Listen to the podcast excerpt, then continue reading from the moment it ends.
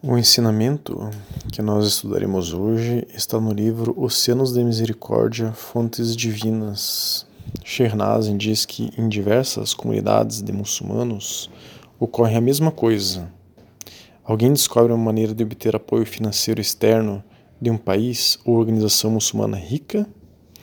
É formada uma associação para usar esse dinheiro para beneficiar os muçulmanos, supostamente mas o ego de todos é despertado pela presença de tanto dinheiro e muitos começam a lançar olhares cobiçosos sobre os fundos, disputando posições de poder na associação, na esperança de poder encher o bolso.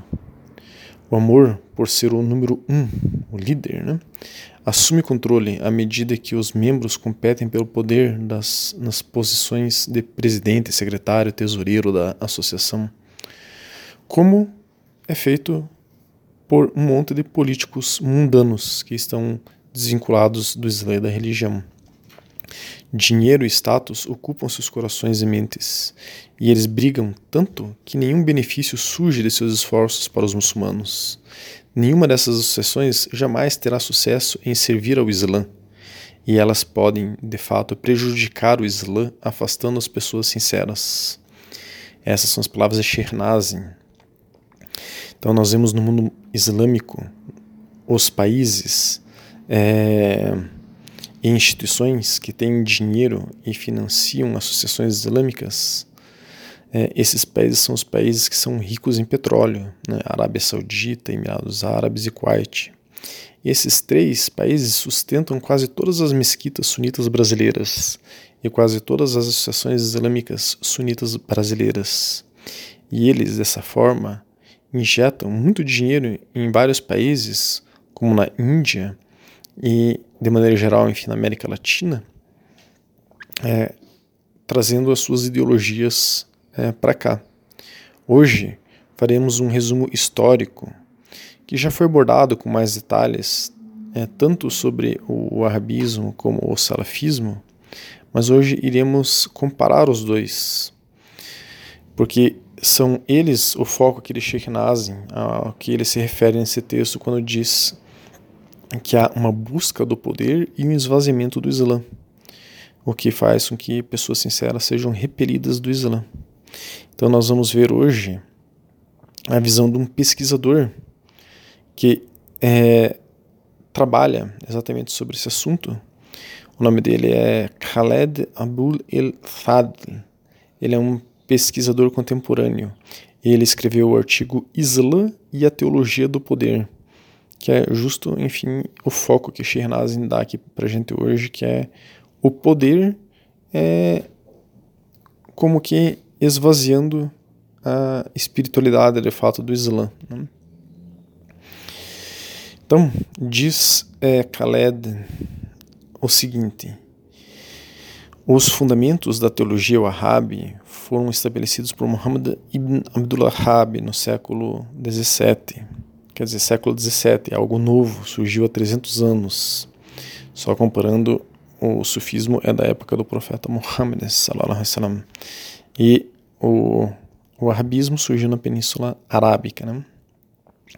Então a gente vai tentar é, passar de maneira sintética esse artigo é, desse pesquisador e faremos alguns comentários no meio para esclarecimento. Então, o arabismo zelava por um literalismo estrito, no qual o texto do Corão se tornou a única fonte de legitimidade. É importante ressaltar que o arabismo rejeitou qualquer tentativa de interpretar a lei divina de uma perspectiva histórica e contextual, e tratou a grande maioria da história islâmica como uma corrupção do verdadeiro e autêntico Islã. A tradição jurisprudencial clássica foi considerada, na melhor das hipóteses, uma besteira. Isto é, agora aqui um parênteses nosso, eles negam as escolas de jurisprudência do Islã sunita tradicional. Então, o arabismo tornou-se muito intolerante à prática islâmica de longa data, negando as escolas de pensamentos ortodoxas. A ortodoxia era estritamente definida pelo que eles pensavam. E Abdul Wahhab gostava de criar longas listas de crenças e atos que ele considerava hipócritas, cuja adoção é, imediatamente tornaria uma um, um muçulmano um incrédulo. No final do século XVII, a família Al-Saud, que reina hoje na Arábia Saudita, se uniu ao movimento Wahhabi e se rebelou contra o domínio otomano da Arábia Saudita.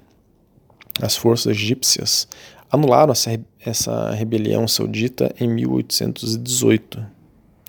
No entanto, a, a ideologia Wahhabi foi ressuscitada, surgiu novamente, né, no início do século XX. Então veja, a gente está falando do início do século XX, o wahhabismo foi ressuscitado, mostrando aqui uh, com as nossas palavras, né, que ele é muito novo, muito moderno, puro bidá. Né? Bidá é inovação. Quem quiser o estudo sobre Bidá pode nos solicitar. Então, sob a liderança de Abdul al-Aziz ibn Saud, que se aliou às tribos de Najad no início do que se tornaria a atual Arábia Saudita. Então, esse foi o ressurgimento do arabismo. As rebeliões wahhabi do século XIX e XX foram muito sangrentas, porque os árabes massacraram e aterrorizaram indiscriminadamente muçulmanos e não muçulmanos. Os juristas tradicionais, as pessoas que pertenciam às escolas de jurisprudência da época, como Hanif ibn Abdin e Malik al-Shawi, descreveram os árabes como um grupo marginal fanático.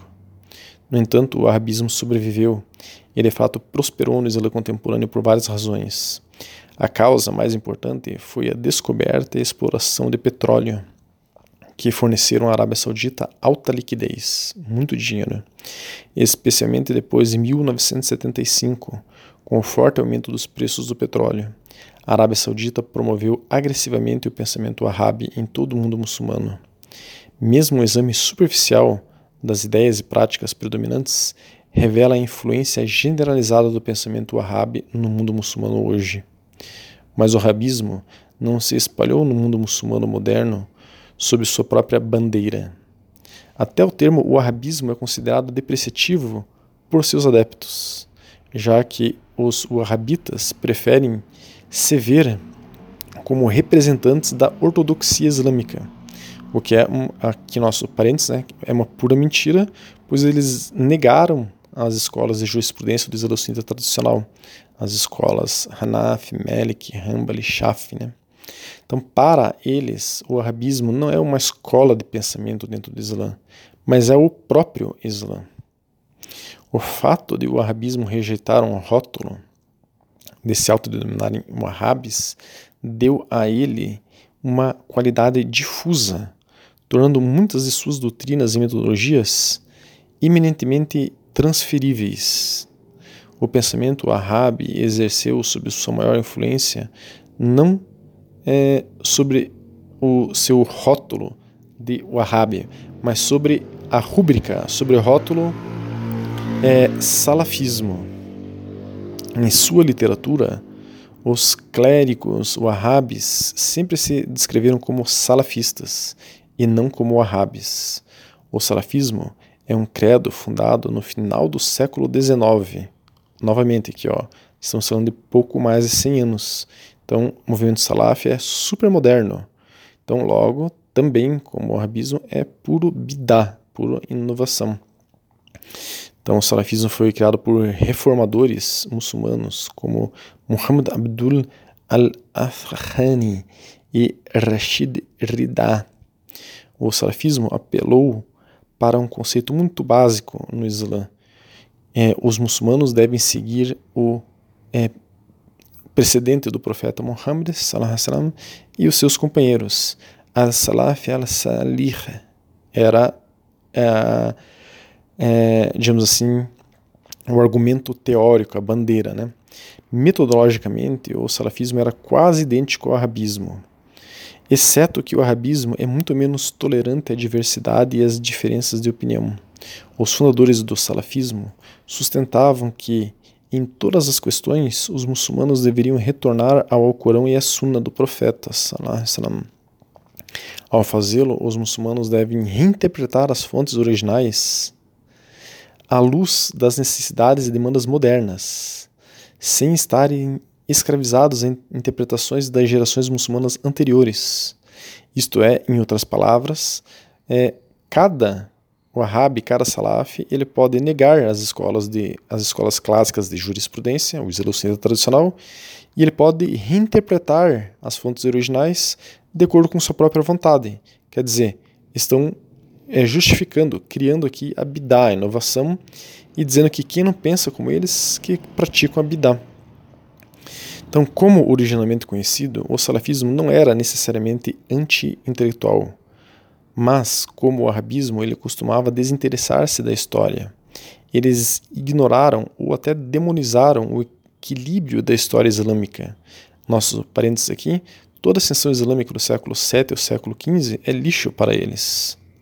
Ao rejeitar precedentes jurídicos e desvalorizar a tradição, o salafismo adotou uma forma de desconstrução de quaisquer noções de autoridade estabelecidas dentro do Islã.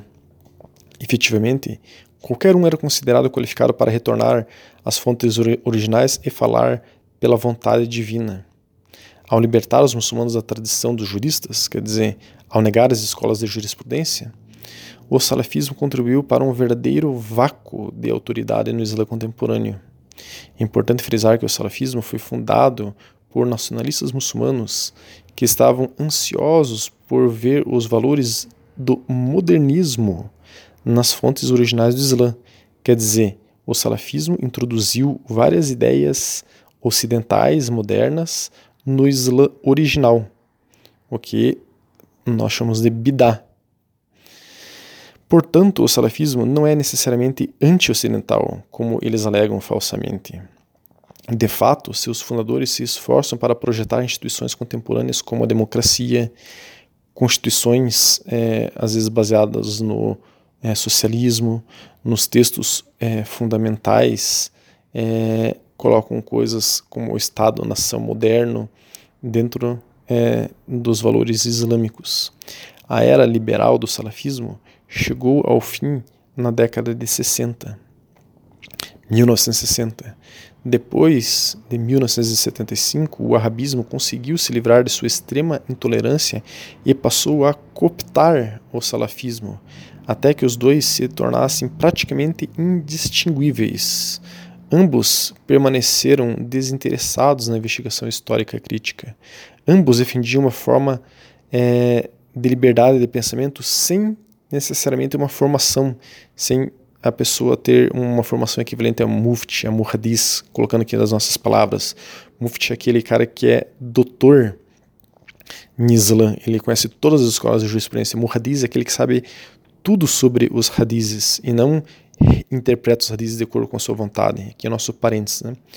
Então, a tal ponto eles defenderam essa liberdade de pensamento que consideravam inacessíveis essas formações clássicas ao wahhabismo e ao salafismo, e eles foram assolando por contradições é, que os tornaram eles foram assolados, perdão, por contradições que os tornaram simultaneamente idealistas e pragmáticos e infestaram é, os dois credos, quer dizer, o rabismo e o salafismo, especialmente nas décadas de 1980 e 1990, com uma espécie de pensamento de supremacia que prevalece, prevalece até hoje. Seus fundamentos e bases, desconectados da essência do Islã, contribuíram para um senso de autossuficiência intelectual que muitas vezes descia à arrogância moral. Esta arrogância formadora de hábitos, produziu uma cultura que evitava o insight autocrítico introspectivo e adotava a projeção da culpa e um nível de confiança semelhante à fantasia. Então, explicando isso em outras palavras, eles se consideravam perfeitos, eu sou salave, eu sou rábio, eu sou perfeito, e o errado é o outro que não pensa como eu. Eles não faziam uma autorreflexão de suas próprias práticas e de, suas próprias é, do seu próprio comportamento. Né? De muitas maneiras, essa resposta foi fundamentalmente centrada no, no poder. Seu principal objetivo não era a integração e os valores da cultura islâmica, mas serem tão poderosos quanto as elites ocidentais. É, na prática, essas linhas tendiam a ser oportunistas e bastante sem princípios, e de fato deram apoio a tendências entre muitos intelectuais e ativistas da violência e do extremismo. Ensinam invocar a lógica da necessidade ou do interesse público para justificar atos contrários aos imperativos morais islâmicos.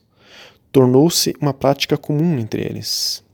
Adquiriram o hábito de prestar homenagem à suposta superioridade da tradição islâmica, quando na verdade tentam exterminar essa tradição islâmica, as escolas de jurisprudência do Islã sunita tradicional. O salafismo, pós 1970, adotou muitas dessas é, comportamentos, né, respondendo aos sentimentos de impotência e derrota morais e religiosa da parte deles, com demonstrações simbólicas de intransigência e arrogância, baseadas no poder, não apenas contra não muçulmanos, mas também contra mulheres muçulmanas e muçulmanos que pensavam diferentemente a eles. Fundamentalmente, o salafismo, que na década de 70 se tornara uma teologia puritana vi virulenta. Né? Perdão, fundamentalmente, o salafismo, na década de 70, se tornou uma teologia puritana virulenta. No entanto, contrariamente às afirmações de seus proponentes, o salafismo não seguiu necessariamente interpretações objetivas ou equilibradas dos textos islâmicos, mas projetou principalmente suas próprias frustrações e aspirações sobre o texto islâmico clássico Quer dizer, eles modificaram assim o significado do Alcorão. Então, aqui é o pensamento desse pesquisador. Esta é a visão, enfim, é, de muitos estudiosos do Islã sunita tradicional. Esse pesquisador nasceu no Kuwait, então ele sabe muito bem qual é a realidade do arabismo e do salafismo, porque ele viveu no meio dessa realidade. E ele é vivo, enfim, até hoje. E, é, como mostra Shernazin, assim o poder corrompeu e está matando o Islã.